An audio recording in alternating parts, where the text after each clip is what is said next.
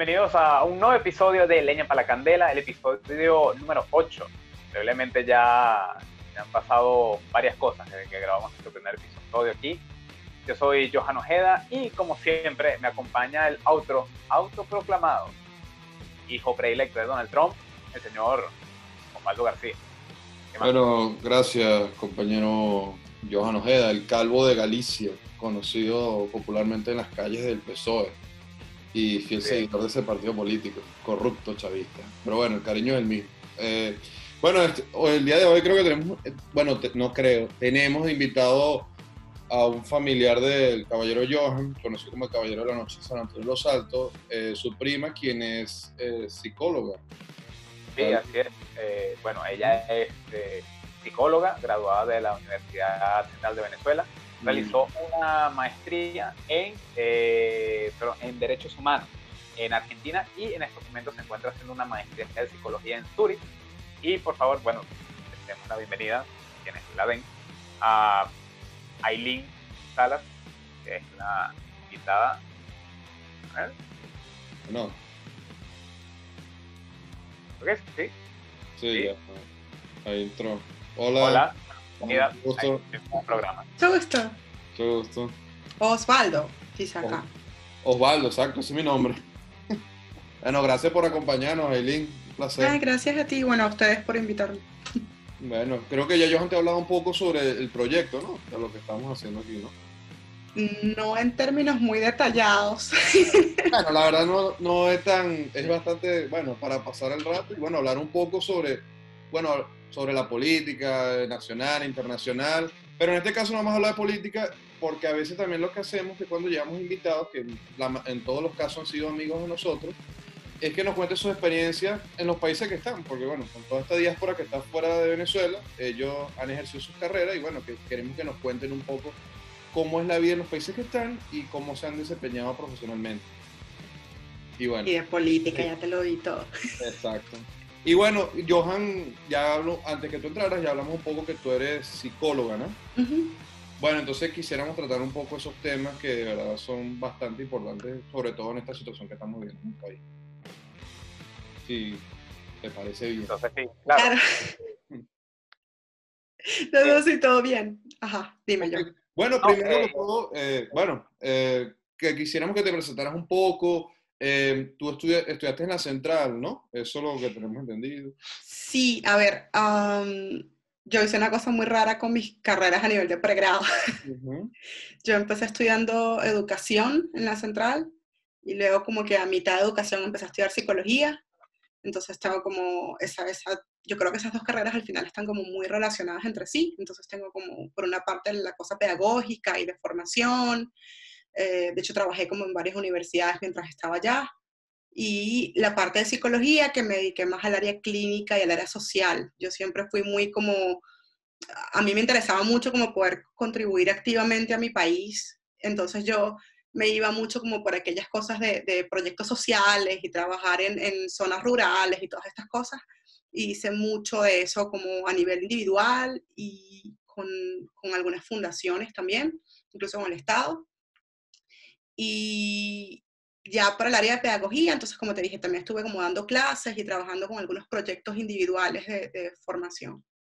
Oh, muy bien, entonces siempre has estado involucrada en el área social, ¿no? ¿Se puede decir? O... Sí, yo creo que sí, que puedes decirlo así, exacto. Ah. Al menos en Venezuela, ya luego de salir, hay, hay muchas cosas ya luego fuera.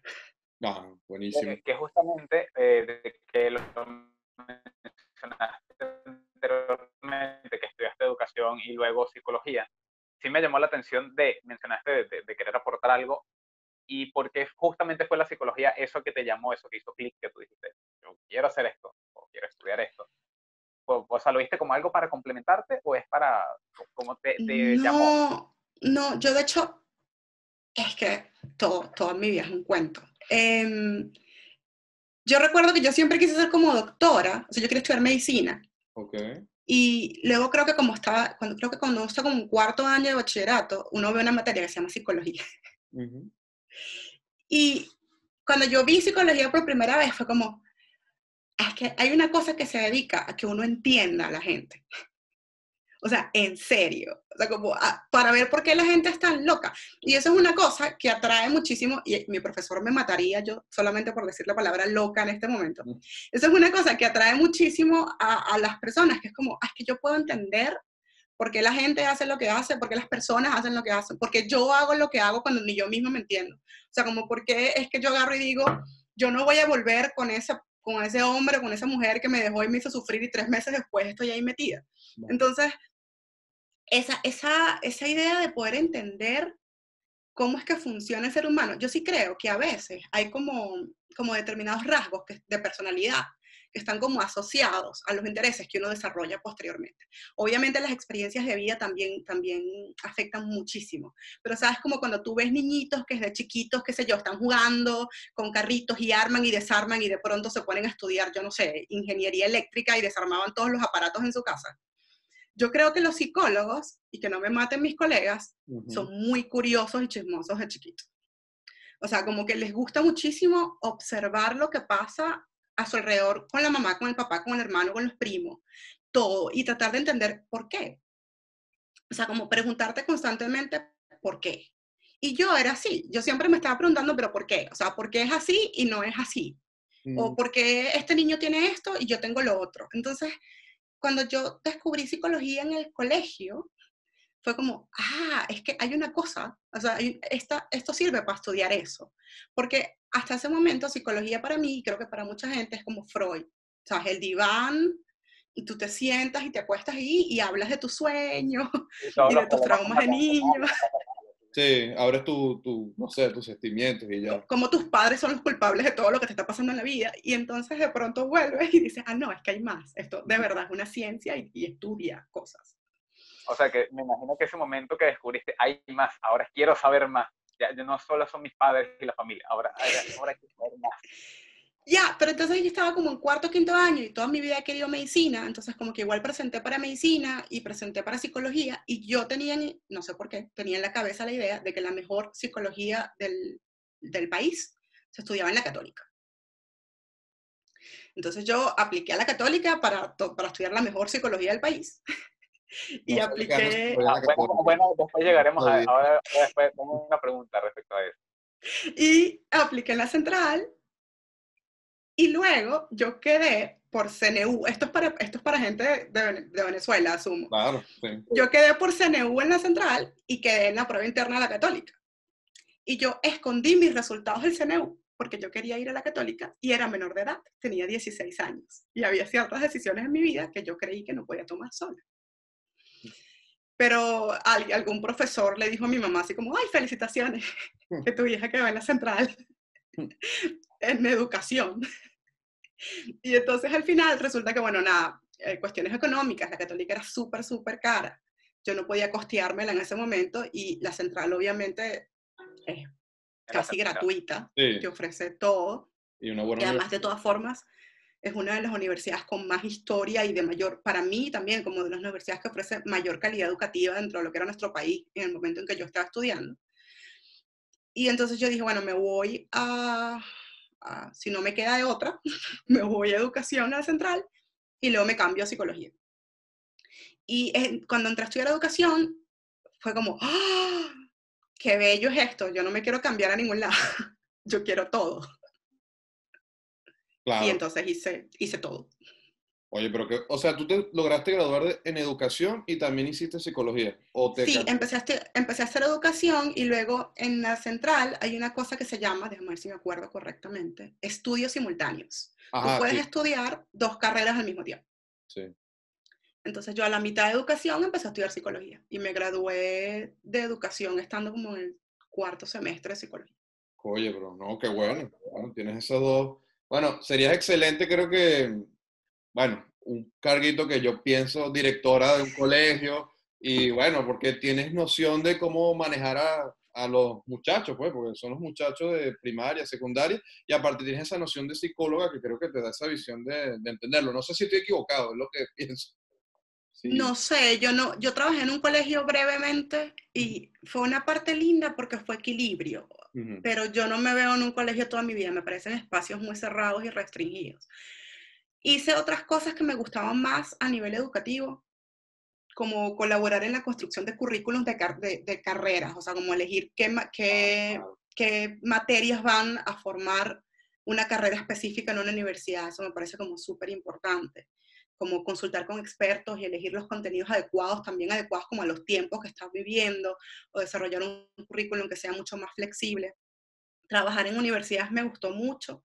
Es mucha presión, em, particularmente en Venezuela a mí me gustaba muchísimo la investigación y yo trabajé como en muchos proyectos de investigación mientras estaba allá como asistente. Y era un trabajo casi gratuito y la gente que hacía eso al final hacía eso como de corazón. Sí, era... Porque no les daba nada. Entonces, a mí me habría encantado dedicarme a hacer solo investigación. Y era una, cosa, era una cosa que yo dije, yo no puedo hacer esto porque yo necesito vivir. O sea, yo necesito un trabajo que me dé para vivir. Y, pero Ah, lo que te iba a decir, como trabajando en ese colegio, yo era maestra de preescolar, maestra de inglés de preescolar. Y yo me acuerdo que yo hacía eso en la tarde y en las mañanas estaba haciendo prácticas profesionales en el clínico universitario. Entonces, el clínico es donde va la gente que no tiene seguro de vida. Entonces yo veía todos estos casos que te pueden sacar lágrimas en las mañanas, todas las mañanas. Pacientes uno tras otro llegando así hasta que salía mediodía. Y luego me iba a mi colegio con mis pichurros de 4 a 6 años. Inocente. Que te ríen y, se, y te aman. Y sabes, y no importa si se rompen un pie, te siguen amando. O sea, es una cosa hermosísima. Entonces yo creo que en ese momento de mi vida fue un lindo equilibrio lo de la escuela. Pero en términos generales es como, y escuelas, no, gracias. Hay otro perfil más para allá. Claro, era por el camino que decidiste tomar. Bueno, para ir. Ajá, bueno, Johan, dale. No, no, perdón. Adelante. No, no, porque quería ir llevando ya un poco así como por parte. Bueno, ¿en qué momento fue que tú decidiste, y bueno, si quieres decirlo, en qué año decidiste irte del país y por qué razón fue que, lo tomaste? Y bueno, ¿a qué país también te fuiste? si quieres compartir eso. Em, pues te puedo decir que he estado en tres países diferentes desde que me fui de Venezuela. Entonces son, me fui hace más o menos tres años, casi cuatro, diría tres años y medio, y estuve casi que un año en un país, y luego me fui a otro país, y luego ahí estuve un año, y luego me fui a otro país. Em,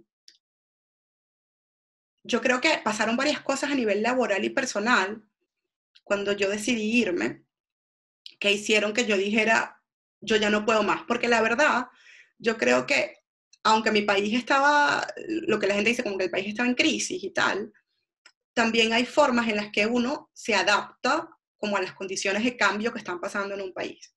Y yo creo que como yo estaba, o esa era mi idea, como que yo sentía que yo estaba muy comprometida con lo que yo estaba haciendo, yo amaba todo lo que estaba haciendo. Entonces a mí no se me pasaba por la cabeza dejar mi país. Solo las condiciones eran complicadas. Y luego pasaron unas cosas en uno de mis trabajos y yo ya no podía más, e, e, es, información muy, muy sensitiva y privada que no voy a poder compartir abiertamente, pero era como, era muy, muy fuerte. O sea, como las condiciones que yo tenía que ver todos los días eran súper fuertes. Además, yo trabajé muchísimo con niños, con niños y adolescentes. Entonces, es un tema muy, muy sensible porque entonces ver a niños muriéndose de hambre, ver a niños siendo abandonados en las calles porque los padres no los pueden alimentar, ver, ver cómo las cosas no funcionan en muchos niveles y ver cómo la gente se enriquece, por ejemplo, usando el discurso de los niños. O sea, eso es una cosa horrible. Entonces, eso te afecta cuando lo, cuando lo recibes goteadito todos los días. Llega un punto en que te afecta muy mal y yo tenía como dos años que no tomaba vacaciones. Johan siempre se ríe porque él dice, me dijo ahorita como es que tú eres la imagen que yo tengo de multitasking. Yo siempre hice muchas cosas al mismo tiempo, siempre estaba como en muchos proyectos al mismo tiempo. Y entonces como que en algún punto me di cuenta, tenía dos años sin tomar vacaciones. Y decidí tomarme unas vacaciones y recibí una invitación para irme a Alemania. Alguien me dijo así como, ¿qué? ¿No has tomado vacaciones en dos años? Vente, yo te pago tus vacaciones. Y yo, bueno, gracias. Y entonces me fui y cuando volví, es diferente cuando tú vives en este país, en ese paisito nuestro, y tú estás todos los días ahí, porque tú estás en constante adaptación y hay un montón de cosas en las que no te das cuenta. Cuando tú sales un tiempo y vuelves, el cambio es súper impactante. Yo creo que eso fue 2016. Y cuando yo regresé dos meses después, mis compañeros de trabajo, profesionales como yo, sabes que tú dices que se reventaron la espalda estudiando y no sé qué, y qué tal, y que tienen un trabajo, estaban 20 kilos más delgados. O sea, gente con la que yo había estudiado, y a mí eso me mató. Además, el comentario que yo más recibía cuando llegaba era, pero tú estás más gordita. Y era como, bueno, sí, yo, comí mucho, pues yo estaba de vacaciones y además comí todo lo que se me pasaba por el frente. Y sí, estoy más gordita pero todo el mundo a mi alrededor estaba más delgado, pero mucho más delgado. Y entonces es ese caerte en cuenta de hacia dónde está yendo esto. Y si yo puedo realmente desde mi posición y en este momento y desde mi salud mental contribuir de alguna manera a mejorar o arreglar todo este rollo que está pasando. Y, entonces, claro, era ese impacto de volver al país después de dos meses y paralelamente, mi papá, que está viejito, eh, empezó a tener efectos muy negativos de no poder conseguir sus medicamentos regularmente. Y eso fue otra cosa que a mí, o sea, yo ya no tenía, o sea, yo agoté todos mis recursos como para ver cómo le conseguía los medicamentos a mi papá, no se podía más. Y yo dije, ok, ya aquí yo no puedo, porque yo no puedo ayudar a nadie y no puedo ni siquiera ayudar a mi propia familia. Entonces, si tú no estás en unas condiciones como mentales y si tú, no, si tú sientes que tú no puedes ser, el sentido de utilidad en la vida de los seres humanos es importante. Entonces tú no puedes ser útil ni para ti mismo ni para los otros. Mi decisión fue, ese es un espacio del que tú te tienes que mover. Entonces yo me puse como loca a buscar maneras de salir porque yo no tenía los medios económicos para salir. Y empecé a aplicar a becas y me salió una beca y me fui a Argentina. Mm. Esa fue la primera salida en Argentina. Disculpa, ya quería tocar un poco un punto que dijiste, que creo que es algo que pasa mucho con nosotros como venezolanos, que cuando estábamos allá, capaz no sentíamos, o sea, sabíamos que estábamos viviendo una crisis fuerte, pero no la sentíamos, creo, creo que no magnificábamos o caíamos en cuenta de la gravedad de situaciones que estamos viviendo comparado con el resto del mundo. Porque es normal que, creo que ahora, bueno, eh, cada día es peor, pero es normal que tú preguntes, oye, ¿cómo hacen con la luz, eso, el agua, cuando fue lo del apagón, que no hay gas, gasolina, ¿cómo hace? Ah, todo uno así, e, ese, esa crisis que uno ve desde afuera, pero, cuando, pero las personas cuando están adentro, bueno, sí, es complicado, pero se resuelve. Creo que siempre hemos tenido esa cultura de, bueno, como estamos ahí, se resuelve porque uno no magnifica esa gravedad. Porque yo recuerdo 2017, que fue el año que, bueno, yo me fui en 2018, pero 2017 oye, ¿cómo hacen ustedes? No vale, tampoco, o sea, está mal, pero tampoco que uno no, puede vivir. Entonces... Pero claro, cuando lo ves de afuera es totalmente distinto. Claro, y cada día es peor, peor, peor, pero eso, es, es, no sé cómo se, se define eso en nivel psicológico, de, bueno, sobrellevar las cosas, que si es normal o es como caudicar a la crisis a la que estamos viviendo, o eso es, es sano, también como que, bueno, hay que, hay que llevarla. No sé cómo lo ves tú la adaptación hasta cierto punto siempre es sana. O sea, nosotros somos seres muy flexibles y capaces de adaptarnos a una cantidad de situaciones increíbles. O sea, son, son, yo, yo creo que la historia además nos ha demostrado mil veces, por ejemplo, en escenarios de guerra, en escenarios de hambruna, hay efectos y hay consecuencias negativas a largo plazo, pero nuestra capacidad de adaptación es una cosa increíble. Eh, bueno, se puede hablar de resiliencia, que es el término más común que se utiliza. Sí, de, hecho, te iba a preguntar que justamente eh, leí un artículo que decían que Venezuela era uno de los países como que por un ejemplo, entre comillas, como, porque, de resiliencia.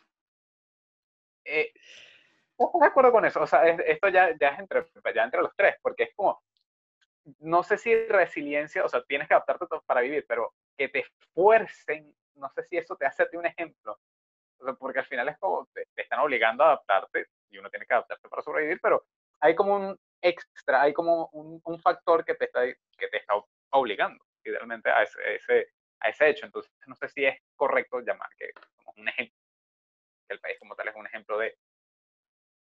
Claro, lo que pasa es que lo que, lo que pasó en el, o lo que está pasando todavía en el país es una situación que la puedes calificar quizás como extrema, pero es una situación que lo que varía en relación al nivel de estrés es la intensidad. Pero nosotros de todas maneras lidiamos con estrés en nuestra cotidianidad. O sea, nosotros estamos constantemente lidiando con situaciones eh, estresantes y cambiantes. Y al final la gente habla de la crisis venezolana y lo que la palabra crisis representa es cambio. O sea, todo está cambiando. No olvida, si te olvidas por un segundo de las valencias, o sea, si está cambiando para mejor o para peor, de si el cambio es positivo o negativo, lo que está en el centro es un montón de cambios. Y nosotros somos expertos en adaptarnos al cambio. O sea, nosotros tenemos gente que vive, piénsate que tenemos gente que vive, ¿sabes? Polo Norte. Gente que vive, o sea, que, ¿en qué condiciones vive la gente? Gente que vive en países donde pueden estar tres meses con luz solar, tres, cuatro horas. Entonces nosotros tenemos una capacidad de adaptación muy, muy grande. Yo no sé si Venezuela sería un ejemplo de resiliencia, porque es que yo no, yo no he encontrado estudios prácticos que evidencien la, el nivel de resiliencia de Venezuela. Lo que tenemos es un discurso, un discurso teórico. Al final, ¿cómo evidencias tú que la gente es resiliente? Porque una cosa es sobrevivir y otra cosa es ser resiliente. Tú puedes sobrevivir a cualquier cantidad de cosas, pero si en el proceso de sobrevivir, o sea, de respirar, de comer, de moverte, te deshumanizas, eres de esas personas que no quieres salir de tu casa porque te van a robar, te van a asaltar y no te puedes mover y tienes que ir acompañado a todos lados, eso no es ser resiliente. Eso es sobrevivir, digamos. Tú estás viviendo. Y y comes y quizás tienes conversaciones con tu mamá o con tu hermano o con tu hijo en tu casa, dependiendo de qué edad tienes.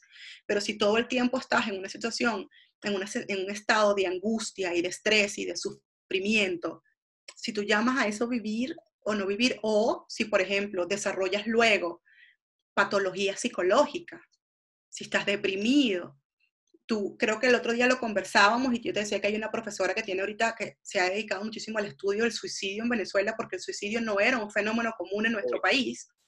Y entonces, claro, el aumento exponencial de los suicidios, de casi no registrar ninguno, porque no era que no había, era que no era un fenómeno, era más como una cosa individual que un fenómeno social.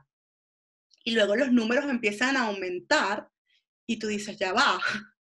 Entonces, claro, esto es un caso extremo porque justamente la gente que se suicida es la gente que no sobrevivió. Pero lo que quiero decirte es como hablar de un país resiliente. Primero, que el país sigue en un proceso que es súper inestable y de incertidumbre. O sea, es estable en el sentido de, tú puedes decir que está en una crisis humanitaria. Yo creo que el Observatorio Venezolano de la Salud lo llama como crisis humanitaria compleja o algo así. Entonces, es está en un proceso como de un shock para el otro, de un shock para el otro, y pareciera además que cada vez va a unos niveles como, como de menor funcionamiento, como unos niveles de degradación mayor. O sea, no pareciera en general que el cambio fuese positivo. Tú siempre puedes sacar cosas positivas de cualquier crisis, esto también es una capacidad personal.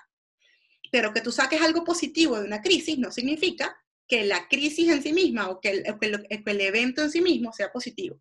A mí, em, y aquí te cuento un chisme de Argentina, a mí me resultó muy duro en Argentina porque eh, yo estaba haciendo un máster de derechos humanos y la mayor parte de la gente de allí tenía un pensamiento muy de izquierda. Yo no tengo problema con eso. Obviamente yo también tenía pensamiento de izquierda cuando me puse a trabajar con el, con el Estado y el país y toda mi cosa social. Hay una, hay una forma hay unas concepciones sobre lo que tiene que ser la sociedad y sobre lo que tienen que ser las políticas sociales que siempre están de fondo ahí. Pero luego, en Argentina yo me encontré un montón de gente que le encantaba negar la realidad venezolana en, unas, en unos niveles hasta aquí. Y por eso yo me fui de Argentina, porque yo me sentía, me sentía todo el tiempo agredida. O sea, yo tenía que estar peleando todo el tiempo con un montón de gente que se encargaba de decir que es que Estados Unidos era el culpable de todo lo que nos pasaba y o el pobre Chávez o el pobre Maduro que habían sido los salvadores del universo. Y como una persona que trabajó para el Estado porque creía de todas formas en un proyecto de mejora social y que me dediqué a hacer un montón de cosas y que además vi cosas, sabes, como trabajando por la gente que vi esa degradación ahí y que tengo yo en mi país, es cierto, es una visión subjetiva, es cierto, yo soy venezolana, pero tu visión externa de gente que ni conoce ni se informa no es más válida que la mía, que por lo menos me viví mi desarrollo y mi degradación de procesos y de instituciones de país. Sí, yo comparto totalmente eso contigo. Yo en el país que me encuentro, que es Canadá, que es un país un poco se puede decir socialista, pero es como, no es socialismo, es complicado porque... Aquí siempre hablamos. Una cosa es socialismo europeo, otra cosa es lo que la que tienen allá en Canadá, o sea, es complicado. Ellos se definen un poco socialistas, pero este es un país muy capitalista, 100%. Pero bueno, el punto es que muchas personas aquí, ellos se, bueno, yo soy socialista. Ok, para ti qué es el socialismo. Entonces empieza un poco esa, esa discusión, pero llega un punto que, que me pasa lo mismo que tú dices. Bueno, qué lástima lo que les está haciendo Estados Unidos a ustedes. ¿What? Ya va. ¿Qué? Yo le pregunto, primero, ¿tú me sabes cuál es la capital de Venezuela? No. Eh, ¿Sabes qué, cuál es la situación política que se está viviendo en Venezuela? ¿Quién es Juan Guaidó? ¿Quién es Maduro? No, oye, pero es algo que te encuentras mucho. Es como simplemente esta imagen que a veces, porque tú crees que te dicen una palabra que es socialismo, eso aplica para todos lados igual. Entonces ellos bueno, si es socialismo, decía aquí como en Canadá, que aquí no es socialista, es un capitalismo salvaje, pero ellos tienen mucho esa visión. Y yo, me, yo hubo un momento que por la situación personal que, que estoy viviendo eh, en Venezuela, por los familiares que tengo allá, a mí, me, yo, verdad, pasaba muchos días molesto, como que es increíble, que yo estoy viendo acá, me consigo esta gente que me está diciendo que el socialismo es bueno cuando yo tengo esta mega crisis en, ese, en mi país. Entonces, yo llegué a un punto a que, bueno, cuando una persona me venía y me, decía, bueno, Estados Unidos, yo le decía, mira, para que todo esté más tranquilo, a mí ese comentario me parece bastante ofensivo, porque yo soy venezolano, yo conozco ese país, yo nací, viví hasta hace dos años allá, y sé mejor, creo que esa situación que tú, y no es que tu opinión no valga, pero tienes que informarte un poco mejor para hablar algo tan delicado que son las vidas de las personas, porque esto no es ideología, es debido a muerte. Entonces... Luego, dependiendo de la gente con la que tú te encuentres, yo recuerdo, y además de recuerdo, todavía me pone un poquito de rabia así en la garganta. Yo recuerdo que en discusiones, con eso, pues hablando de cualquier cosa, creo que había una, algún tipo de decisión de la Corte Interamericana de Derechos Humanos, alguna cosa así y tal, y entonces alguien se había alegrado porque Venezuela había ganado algo, Venezuela, entiendes, el gobierno. Sí, bueno, la gente. Y entonces yo me molesté muchísimo, así como, pero ¿por qué nos alegramos cuando hay un gobierno? O sea, ¿cuál es la cosa del doble rasero de celebrar lo que hace o no hace un gobierno, no la acción en específico, sino dependiendo del partido político al que pertenece el presidente? Y entonces, si por ejemplo Macri hace algo, entonces él, él, lo que hace Macri está mal porque lo hizo Macri, pero si entonces Chávez hace lo mismo, entonces Chávez solo quiere el bien del mundo y obviamente eso hace toda la diferencia. Y yo llegué a recibir comentarios como, es que tus muertos, así, tus muertos, porque me acuerdo que estaban las protestas en Venezuela mientras yo estaba en Argentina, tus muertos son solo una triste obviedad. Ah, no, terrible. Yo, o sea, tú te llamas a ti mismo defensor de derechos humanos. Terrible. Tú estás diciendo que mis muertos son una triste obviedad. Y en Europa también me ha pasado. O sea, en Europa me ha pasado que la gente me dice así como, o sea, por ejemplo, yo desde que salí he estado por diversas razones dos veces en Cuba. Y para mí fue un shock, porque no es lo mismo que tú escuchas todo el tiempo en Venezuela, que hay, que sí, que vamos a hacer como los cubanos, que no sé qué, bla, bla, bla, bla, bla, bla, bla. Y, y luego vas a Cuba y ves exactamente el mismo tipo de publicidad que tenías en Venezuela y entiendes que sí, que tuvo que haber existido una asesoría en algún momento de cómo abordar determinados temas, porque no puede ser que sean tan iguales solamente porque están en el Caribe y te empiezan a señalar las cosas. La gente, hay como, en Cuba yo descubrí, en las dos ocasiones en que fui, hay dos grupos. Los grupos que te aman porque eres venezolano y porque ellos de alguna vez entendieron o son, son conscientes de todo lo que se construyó en Cuba con dinero venezolano. Ah, y, te dan las gracias. Exacto. Y te consideran un hermano, porque eso es el asunto ideológico. O sea, el asunto es que Cuba y Venezuela eran países hermanos. Entonces, tú eres venezolana, pero además cuando tú te sientas a ver televisión, o sea, es como un chiste. O sea, de verdad, las noticias, yo no, yo no te puedo ni decir lo loco que era. Claro, no. Pero bueno, entonces ellos tienen una visión de Venezuela que ni siquiera vale la pena discutirla. y esas, pero de todas formas te quieren porque eres venezolano. y la otra es, es que los venezolanos son los que están jodiendo a los cubanos porque se están llevando nuestro medicamento, por ejemplo. Qué locura. Y entonces no tienen, ellos no, pero de verdad no tienen, no tienen medicamentos porque alguien les está diciendo que los medicamentos se están yendo todos a Venezuela. Porque, ¿sabes? Porque entonces ahora Venezuela es eh, como el, el peso muerto de Cuba. Y eso también está en el cerebro de algunas personas. Ya, entonces, ya, lo que te iba a decir al final, y me fui muchísimo de ahí, es que cuando, cuando tú ves cosas como, como la experiencia cubana, por ejemplo, o, o, cosas como el nazismo y todos los campos de concentración, o sea, son experiencias muy fuertes y son experiencias que además se pueden alargar en el tiempo y que son negativas y que de todas formas tú siempre puedes decir, la gente salió fortalecida de eso. Y hubo gente que lo sobrevivió y que salió fortalecida de eso, que salió siendo mejor persona. Un montón de gente resiliente, que aprendió, que le dio un nuevo significado a su vida en todo ese proceso. Eso no significa que la experiencia per se no sea mala o negativa. O sea, que tú pienses que, bueno, qué chévere que de todas formas Venezuela está en crisis porque así la gente aprende a valorar lo que tiene. Es como, ah, hay niveles de, de ay, que quiero decir unas palabras horribles. O sea, como uno no tiene que ser tan fresco y descarado al juzgar el sufrimiento inhumano, y, la cosa ajena, digamos. Es terrible que, que los campos de concentración hayan existido alguna vez en la vida. Y si hubo gente que salió fortalecida de eso, bien, pero es que uno no necesita campos de concentración para fortalecerse como ser humano. No. Es que uno no necesita pasar hambre y comer cabulla y rebajar 20 kilos para ser fortalecido como ser humano. O sea, pero eso no hace falta. Entonces, intentar poner eso como una justificación, que me pasa, por ejemplo, yo ahorita estoy en Suiza, entonces me pasa en Europa, de escuchar gente de 70, 80 años que dice como, bueno, pero al final, esas son cosas que pasan en la vida y uno sale mejor de eso. Eso no son cosas que pasan en la vida. Uno elige a los presidentes. En democracia, uno elige a los presidentes. Y si los elige mal, lo maravilloso de la democracia es que después de un rato los puede cambiar. No, y exactamente es eso, porque en democracia hay una diferencia entre presidentes malos y lo que tenemos nosotros, que es una, bueno, yo lo voy a decir, eh, una narcodictadura que tiene un proyecto de aniquilarnos poco a poco y quitarnos toda nuestra condición como seres humanos en este siglo XXI, que es totalmente diferente, porque a veces, bueno, Maduro es un mal presidente, que no, Maduro no es un mal presidente, porque un mal presidente, puedes decir que no sé, no, no sé, no sé, Macri, que no sé, yo no, yo no estoy, yo soy, yo era defensor de Macri, por bueno, pero X, no sé. Yo no, pero porque a nivel de derechos humanos era, o sea, de verdad.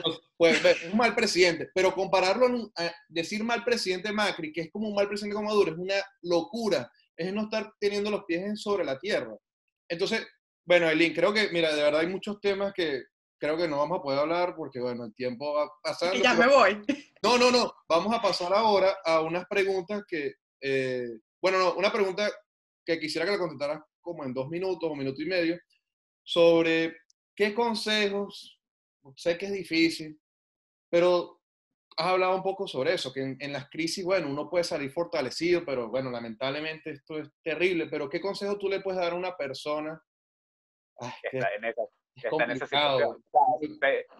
es muy general, o sea, porque esto puede tardar tres conversaciones más. Sí, no, está bien, yo, te, yo sé que yo hablo mucho, yo te resuelvo. vamos a mejor pasar a las preguntas tuyas, Johan, porque... No, vamos a pasar a las preguntas que tú tienes preparadas de, del final, porque ya el programa se está acabando un poco. Yo no, ahorita me acabo de ver el tiempo y ahora que pasó volando. Bueno, gracias, Eli. Pero bueno, Johan, bueno, ahora sí tienes tus preguntas, Johan. Sí, eh, bueno, esto es un cuestionario rápido que siempre hacemos, eh, que respondas con lo primero que se te ocurra. Ah, cool. Asociación libre se llama eso. Exacto. Aprendimos algo nuevo. Sí, sí, ya, ya, le voy a cambiar el nombre. Ahora ya no es el cuestionario. No, no, no le cambies el nombre. Perdón por ser tan mala. No, no, no. O sea, es una técnica psicoanalítica. No, no, es mejor, gracias. Que se supone que explora tu inconsciente y broma. Entonces, empezamos con un plato de comida. Arepita. ¿Pero con queso, con nata? Con, queso y aguacate. Bueno, sabroso. Uy. Eh, ahora me digo. Eh, a ver, eh, una grosería. coño de la madre, pero así. Coño de la madre, ese que te sale del estómago. Con todo ese sentimiento. Es que aplica para mucho. Sí, yo creo que es multiuso. Creo que de por sí coño es como muy multiuso. Bueno, yo soy oriental y la verdad eso no es lo que yo más digo. Yo digo cabeza de huevo. Pero. Muy oriental. Pero coño la madre está ahí. Vergación. Pero eso para mí es más maracucho. Ah, sí, tienes razón. Tienes razón. Me, fui por el lado occidental del país. Pero ah. vergatario sí es más como oriental. Tú sabes lo extenso que es nuestro, nuestro vocabulario. mi, papá cuando me creó mi primer... Ah, no, Johan, disculpa. No, no, no, es eso. No, que mi papá, una anécdota pequeña, mi papá cuando me creó mi primer correo Hotmail, él me colocó el más vergatario. Es verdad, ustedes lo escucharon primero, pero es verdad, cosa de, de, años. A mí se me ha olvidado eso. esos correos que tenías en el colegio.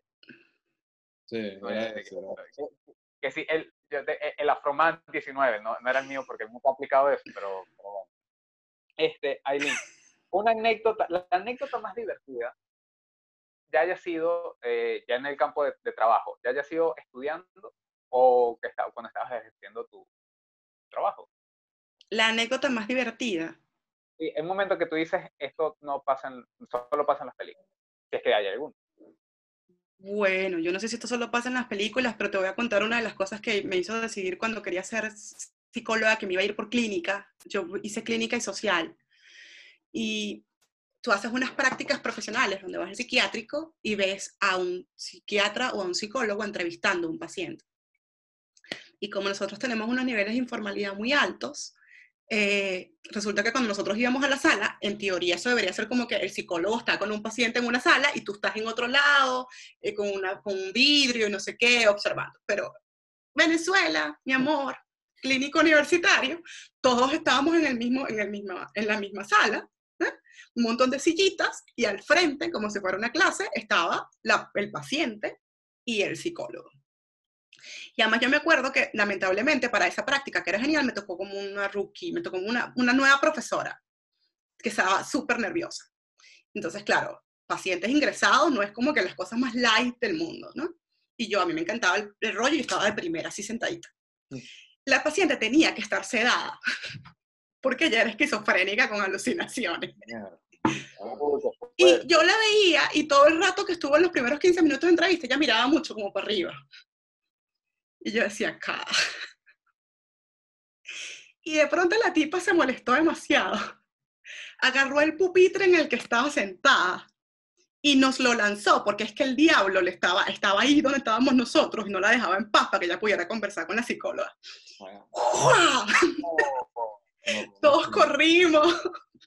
Obviamente vinieron los enfermeros, se llevaron a la señora. Eh, ella incluso bueno, no te voy a contar toda la historia de la señora porque esa es su vida.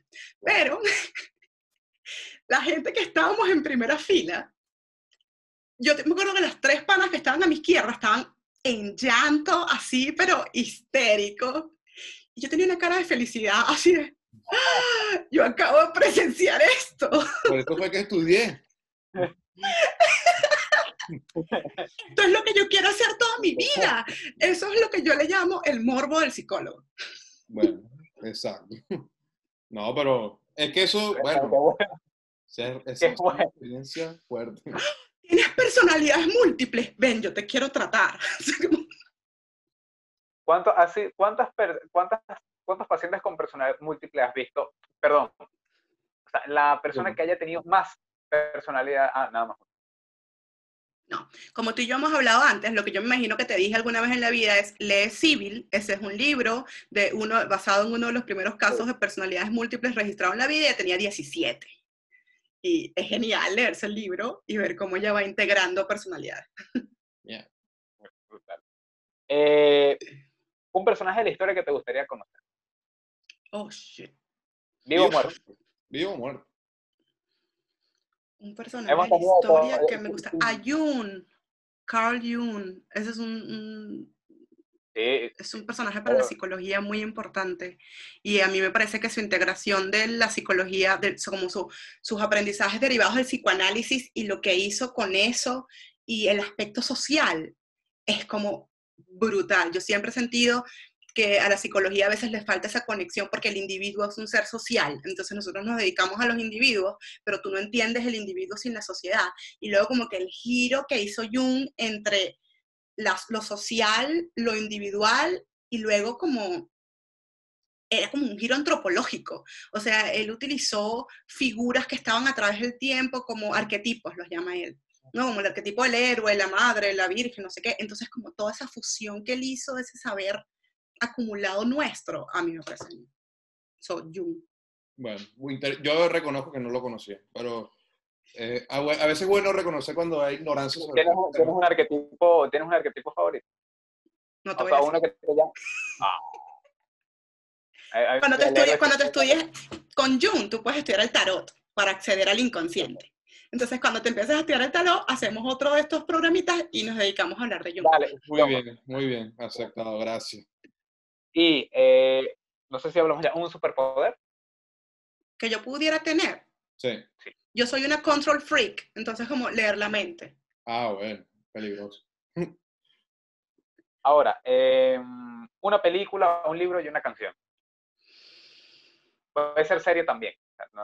un libro sería El ensayo sobre la ceguera, de José Saramago. Eh, de mis libros distópicos, yo creo que ese es uno de mis favoritos. O sea, están los clásicos, que sí, 1984, Brave New World and stuff. Eh, al final, tú invitaste a una psicóloga y terminamos hablando de política, eso es tu culpa, Osvaldo. Pero eh, ensayo sobre la ceguera va más sobre eso, sobre que esas cosas que la gente se dice a sí misma como para poder, en, pro de sobrevivir, poder pasar sobre los derechos del otro y poder aplastar al otro y deshumanizar al otro. Y a mí eso me, me llega siempre muy, muy adentro, sobre todo por nuestra experiencia de país. Oh, buen libro, Canción. Ahorita tengo pegada una que es muy vieja, que es Contigo de Rosana, porque soy una romántica y se la dediqué a mi esposo hace como una semana. Ah, canción así de amorcito. Y ayer, como estoy, estaba tratando como de conseguir gente que le pasé una encuesta a Johan para llenar una encuesta para una investigación sobre duelo en migrantes. Entonces hubo un montón de gente que no cumplía con los criterios y se puso a hablar conmigo sobre la muerte. Entonces ayer, o hace dos días, terminé cantando No me llores de Tito Rojas y tengo dos días con la canción en la cabeza. No me llores, esa. y, aprovechamos y ponemos la, el cuestionario en la, en, los en la descripción para que la gente le... Películas. La última que vi en el cine fue Parasites, la coreana, y me encantó. Por lo mismo, el, el, rollo social es brutal en esa película. Muy buena película, a mí me gustó mucho. No, no lo he visto, pero me Lo que pasa, es, que, Vétela, vétela. Pero yo creo que solamente si tienes esa conciencia del, del, rollo social te impacta. Si no, es como... Mm. Mm. No, bueno, sí, vamos. No, pero también es como también la parte de suspenso, a mí me gustó mucho. O sea, porque... Yo no le vi suspenso por ningún lado, yo estaba impactada de todo el pedo de la familia rica con la familia pobre, y las condiciones y las capacidades y las cosas hay, una, hay, una, hay, una, de ese mismo director. No, pero, pero me, me gustó mucho. O sea, el, me trajo, el rollo de lo que no puedo mencionar porque Osvaldo no lo ha visto, eh, me, me, gustó mucho. A mí me asustó Dark. Además de confundirme. Pero eso es una serie. Sí, sí. Ese, mira, por cierto, esa película de Parasite, el director también hizo una con ese estilo de como separación social. Johan, tú sabes que la hace el tipo este que hace Capitán América, que es como en un tren Claro, eh, ay, se me olvidó. En el... Snowpiercer, Snowpiercer, es buenísima esa película. Me gusta sí, también es parecido. recomiende, recomiende. Es Snowpiercer, es el mismo director. y el protagonista es Chris Evans, el de Capitán América. Y va de que el mundo se congeló y hay un tren que le está dando la vuelta al mundo. El tren nunca para. El tren, el tren nunca para. Y eh, tienes en el fondo del tren está la gente más pobre y a la parte más adelante del tren, más cerca del motor, está la gente rica. Y la película va, o sea, de esto no es spoiler ni nada, que los pobres se van infiltrando por el tren. O sea, los tipos hacen una revolución literalmente. Uy, yo quiero ver eso. Sí, bueno. Pero ¿qué es lo que pasa? Es que ellos van descubriendo qué es lo que el tren, o sea, te meten, o sea, cómo cambian las casas, porque también es, eh, todo el mundo en el tren recibe comida, pero es, no es lo mismo, obviamente, lo que recibe la gente en el fondo que los de adelante. Entonces tú ves viendo todo el proceso, todos los cambios y tú ves la película así. Pero eso es un tren. Pero cómo se mueve. Y te, o sea, hay otros temas de misterio y preguntas que te hacen durante la película que te la van contestando y son impactantes. La película es muy buena. Qué chévere, a mí me encanta todo eso. Además, yo creo que eh, cuando uno sale del país y todo, hay como dos procesos, que es uno es como el de el de autorreconocimiento, o sea, como te vuelves muy consciente de quién eres y cómo eres porque porque te das cuenta de todo lo que es venezolano en ti cuando estás afuera y ves a otros que no son venezolanos. Y luego el otro proceso, que es el proceso de, de lidiar con la otredad que implica ser venezolano en el mundo en estos momentos. Entonces a mí todo ese pedo de uno darse cuenta de cómo van cambiando las circunstancias, las cosas, las castas, todas esas películas me parecen geniales, porque yo siento, mi, mi, experiencia aquí, por ejemplo, ha sido con un montón de gente que la visión que tienen del mundo y de cómo funcionan las cosas es como, ¿what? ¿Really? ¿En serio? ¿En qué mundo exactamente vives tú? Sí, bueno, eso yo creo que pasa. Bueno, en Venezuela no podemos decir que no, pero la, eh, aquí también he encontrado gente que, de, justamente con temas de Argentina, un argentino que me lo, que me, lo dijo. No, tal, que, hablando del tema venezolano, y me, me, lo decía de una, de una manera que yo decía, ¿qué le pasa? Venimos del mismo lado del mundo, usted y, usted no, Argentina es otro lado. De todas formas, yo encontré gente en Argentina maravillosa. Yo creo que a mí lo que más me gustó de Argentina fue como el espíritu guerrero de la gente. Primero me asustaba muchísimo pero después ya me acostumbré. Y, a mí, me, me tocó un poco a veces la pedancia que tiene, porque oh. la gente, de verdad, la gente que, no me, que me he encontrado en Argentina, hay unos que son seres de luz, hay otros que de verdad provocan matar. Ese es nuestro estereotipo. Yo con eso los argentinos sé que siempre tenemos el estereotipo como que, bueno, los argentinos siempre son como que los europeos de Latinoamérica se creen por encima de los demás, no sé. Pero yo que, bueno, tuve la oportunidad de ir a Argentina, me di cuenta, y bueno, con todo esto que ha pasado de la inmigración, te das cuenta que los argentinos han sido de los que mejor han recibido a los venezolanos.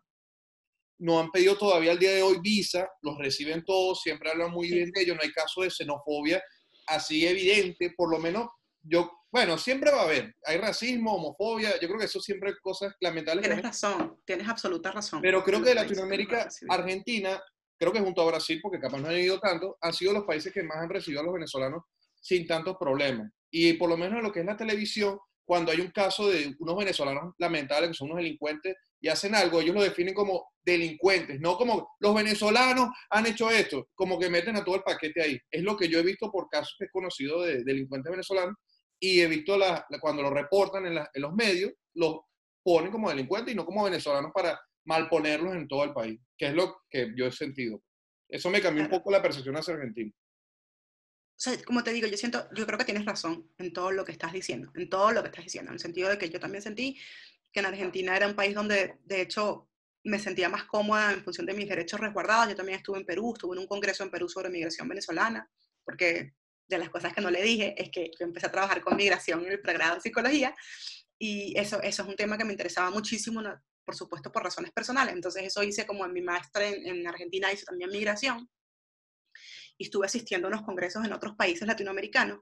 Y bueno, la verdad es que trataré de decirte en 30 segundos. Hay, hay varios factores ahí que te pasan por si el país estaba acostumbrado a recibir o a mandar gente para afuera, que eso hace un, impacto muy grande entre cómo ellos reciben a los extranjeros, ¿no? Por ejemplo, Chile, o los típicos son Perú, Bolivia, Ecuador, que son países que más bien, ¿sabes?, sacan gente y que no están acostumbrados a recibir, a Argentina, que de hecho antes de los venezolanos, tenía, era un país sigue siendo un país receptor de migrantes. Tenía un montón que salían, pero en el continente, los únicos dos países que tenían más gente que entraba que gente que salía eran Argentina y Venezuela. Mm, Hasta que Venezuela empezó con su bola migratoria gigantesca. Entonces eso también hace como una diferencia. Y lo otro es que la gente que emigró a Argentina, nos tuvimos como oleadas de migración y los que migraron primero, migraron con otras condiciones económicas. y esos migraron mucho para Argentina. O sea, Argentina migró mucho, que si clase media alta, clase media, y hay un montón de venezolanos que tienen negocios, que tienen, ¿sabes? O sea, como, eh, mientras que, por ejemplo, Colombia o Ecuador, es, esas olas que llegaron a esos países son las olas de gente que migró en último momento cuando ya no tenía nada que perder y que llegó con nada. Cierto. Entonces son también como otras condiciones. No quiere decir que no haya de eso en Argentina. Ahorita en Argentina hay de todo. pero digamos, cuando Argentina empezó a recibir venezolanos, lo recibió en otro contexto, de otra clase social. Yo recuerdo cuando yo estuve en Perú, el primer, identifiqué al venezolano en el momento en que abrió la boca y se me, se me erizaron todos los pelos porque es la reacción automática de me va a robar. ¿Sabes? Y es como, mie. Si yo, le, yo le tengo miedo y no sé quién es, ¿y tú crees que estos panas aquí no le van a tener miedo? Sí, también, es verdad. Eh, eso, en eso sí, ¿verdad? ese, ese, ese factor ahora que influye mucho porque, bueno, fueron otras, fue otro momento y otra condición con Argentina, ¿verdad? Aileen, eh, de regresar a Venezuela, una Venezuela utópica, es decir, todo es bonito, todo está bien, o todo está en proceso de estar bien. ¿Qué le aportarías al país? Antes que nada, yo creo que te diría que no hace falta regresar para aportar. Incluso si tú haces tu vida en otro país, conectarte, perdón, conectarte con, con el país también significa incluso hacer cosas desde afuera, que es cosas que mucha gente está haciendo ahorita, como organizarse desde ya y ver cómo puedes aportar a tu país desde otro lado.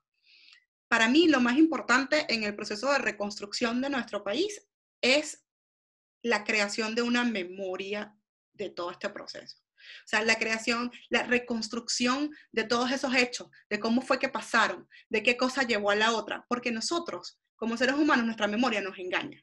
Nosotros tenemos tendemos a recordar de manera selectiva. Recordamos las cosas que nos, que nos impresionan particularmente. Pueden ser positivas o negativas y a veces también recordamos las cosas que queremos recordar y olvidamos las que no. Entonces yo creo que para nosotros poder avanzar como país eh, es importante primero que logremos reconciliarnos entre nosotros, o sea, que logremos entender que esto es una fase que estamos viviendo y que vivimos y que nos llevó a este punto y que reconstruir requiere que todos nos pongamos en eso. Pero la otra parte implica no olvidar cómo fue que llegamos aquí. O sea, no olvidar cada cosa que pasó, no olvidar cuándo fue que la comida empezó a desaparecer, no olvidar cómo la cosa de, la regulación del dólar se volvió un monstruo gigantesco que luego nos tragó a todos. No olvidar cuando el país no tenía efectivo, cuántos ceros le quitaron a nuestra moneda, cuánta gente se quedó encerrado, se murió de hambre cuando le empezaron a quitar las cosas. Yo siento que recordar esas cosas es lo que va a evitar que volvamos a cometer los mismos errores en el futuro, pero además nosotros tenemos que activamente recordar esas cosas para que otros no escriban la historia por nosotros. Porque hay otra gente que está interesada también en escribir otra historia. Una historia donde las víctimas están borradas, donde hay un enemigo externo y donde todo se puede justificar porque el enemigo externo dañó un proyecto. Y esa no es la historia que los venezolanos, creo yo, no voy a hablar por todos, pero yo creo que por muchos. Yo no creo que esa sea la historia que nosotros tengamos para contar. Entonces yo sí recuperaría como la historia de, del chavismo en estos 20 años de poder. Antes de que cierre el programa, Aileen, tus últimas palabras, no de tu vida, sino del programa de hoy. Mis últimas palabras. Dios mío. Porque nombras eso así. Mis últimas palabras serían, bueno, primero lo siento por no haber hablado tanto de psicología como les gustaría. Segundo, yo creo que lo que dije al comienzo, o sea, nosotros como seres humanos, de verdad hay que tener en cuenta que tenemos una capacidad de adaptación y de flexibilidad y de sobreponernos a las cosas que es increíble. Lo que yo les diría en términos generales es, para nosotros poder fortalecer esas cosas en tiempos de crisis, en tiempos de adversidad. Recuerden, primero, como siempre, darse, eh, tratar de mirarse a ustedes mismos y de reconocerse como son, porque el autoengaño no ayuda en lo absoluto. Entonces, como conectar con la realidad y, y conectar con quienes ustedes son en un momento determinado es como súper importante para poder lograr eso. Luego de reconocerse y aceptar, aceptar cuál es la situación en la que estás y aceptar cómo eres y qué es lo que tienes, ver qué puedes hacer con eso y, y recordar siempre respirar, recordar siempre que el mundo se está moviendo y no se va a parar, pero nosotros sí podemos pararnos un ratito y, y respirar, ¿no? Y no ser tan exigentes, a veces pensar fuera del cuadradito de la caja es lo mejor que podemos hacer. Y que al final, sin importar qué tan, tan, tan increíbles sean las crisis o las condiciones, normalmente nosotros podemos encontrar como ese reframe, como, como ese reencuadre que te va a permitir luego, al menos a un nivel individual, tú seguir con tu vida. Entonces, es importante no perder la esperanza excelente. que se cansa. Y bueno, eh, con esto ya cerramos el programa de hoy, nuestro octavo episodio eh, de Leña para la Candela. Les recordamos, cosa que me ha pasado al principio, como dos veces ya, eh, además de vernos en YouTube, pueden escucharnos por Anchor y por Spotify. Les pondremos en la descripción el cuestionario de link, obviamente les pondremos los, las condiciones para que puedan participar y le demos una mano. Y bueno, esto ha sido todo por Leña y, y, siempre, por favor, comenten, pongan sus comentarios abajo aquí en la barra de YouTube. Y bueno, Aileen, te invitamos a que nos sigas también, te suscribas, por favor, sí, eso siempre. Ya, yo, yo los había visto y no me suscribí nada, porque soy muy ah. floja con YouTube. Yo, yo soy muy viejita, soy otra generación. Por eso te recuerdo, nada. No, muchas gracias, Aileen, de nuevo. Y bueno, hasta el próximo programa, espero que les haya gustado. Y bueno, un placer. Saludos. Chao.